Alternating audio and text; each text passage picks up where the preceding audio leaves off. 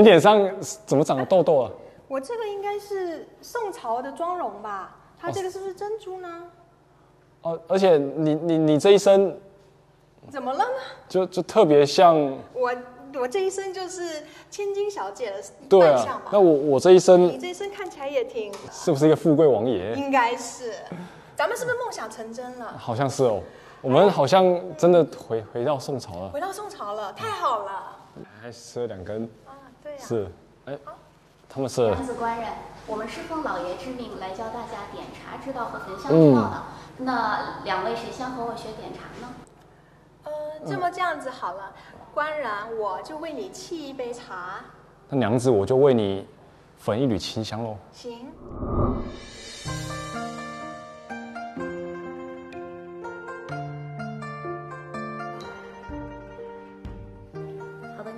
接下来呢，我来教你学点茶，我先示范一遍。好的。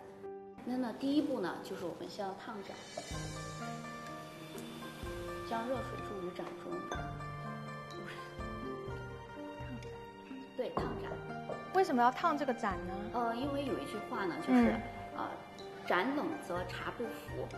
嗯，就是在每一次注水的过程中，我们一定要保证这个茶盏呢是热的，比较有利于它的汤花。也就是说，才能把这个茶泡开、呃，那么第二步呢，就是调高。调高。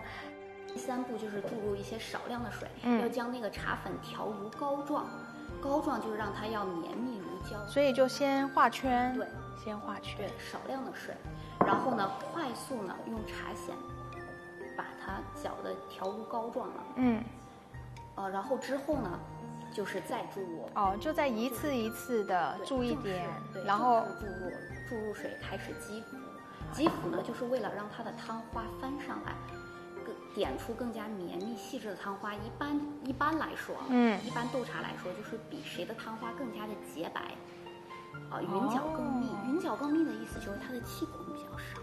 那这样子之后就可以喝了吗？对，那么在古代呢，我们还嗯流传、流传着一种，呃，在宋代叫茶百戏。茶百戏的意思呢，就是我们在这种洁白的茶汤上面作画。嗯比如说你可以写字呀，啊、或者是可以那个作画呀，这种，啊、这就叫茶百戏。那老师，我今天还会学到作画吗？啊、也可以尝试一下。那这个概念就有点像是现在咖啡的拉花了，呃，但是呢，我觉得是因为我们宋代的文化是比较久远的。还真的是挺有趣的。这样子让我们感觉喝茶喝起来更有内涵了。嗯，老师，那接下来换我也做一个试试。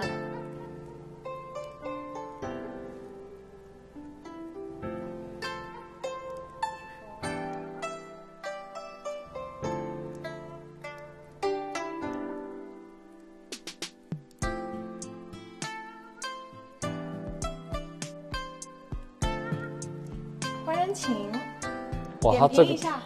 有点香哦。怎样呢？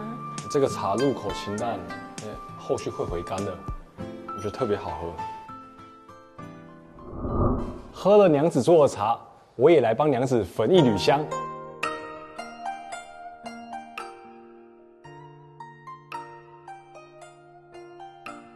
香不可压得太实，压香的时候需要平心静气，可以让我们的心平和下来。然后这个就是我们今天所使用的香粉，这个就是沉香。嗯，它有一种低沉醇厚的味道，一闻就会让人觉得心情特别放松。放香粉的时候也是以这种顺序的，也就是说，除了填满沟槽之外，还需要在上面把它铺平。是的，这样的话压出来的香才好看。宋代的时候，文人雅士或者是上行下效的话，都对这种焚香的文化特别的喜爱，而且不一定是要焚香，也可能是拿来去把它呃放在衣服上啊，做香料啊之类的。啊，就是作为类似现在的一种香水。香对对，跟西方这边香水是很像的。其实宋宋朝的时候已经有这个观念了，就是除了在外貌上打扮自己之外，就是从视觉上的呈现，可能还会有这种嗅觉上的，也要让自己追求完美。对，基本上我们把多余的香粉取出来了，然后你可以感受一下这个。所以焚香的话，要慢慢的、轻轻的沉下心。对这种我们现在这种快节奏的生活来说，是一个非常好的一个磨练。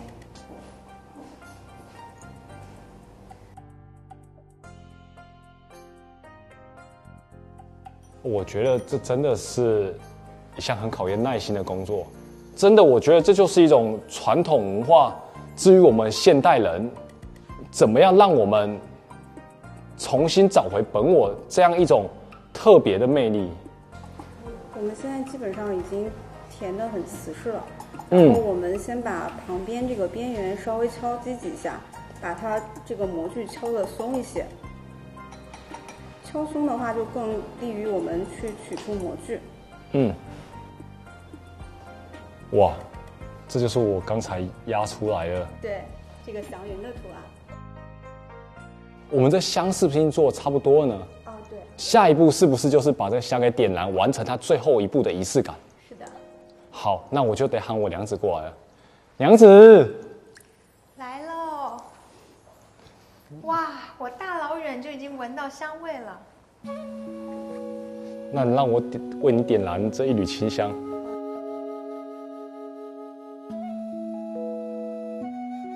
嗯，闻起来特别安神。有没有感觉整个身心都放松了下来了？你看这个香薰啊，我们刚才在我刚才为你制作的时候，特别特别有仪式感，并且要平心静气。全神投入的来制作，其实这就是一种精神上的追求。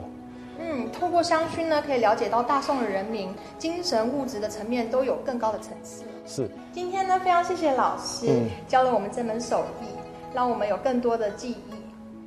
好，谢谢老师。谢谢老师。不客气。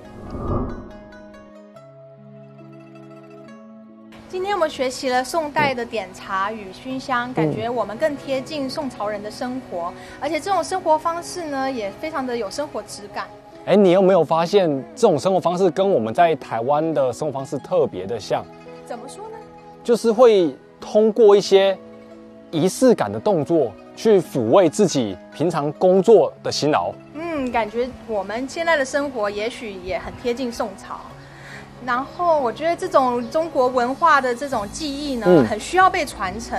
我感觉大家应该多来体验，如果有兴趣的话呢，把它专业的学下去，也许能够发扬光大，甚至名扬海内外，也让外国人来学习我们的中国生活方式以及中国文化。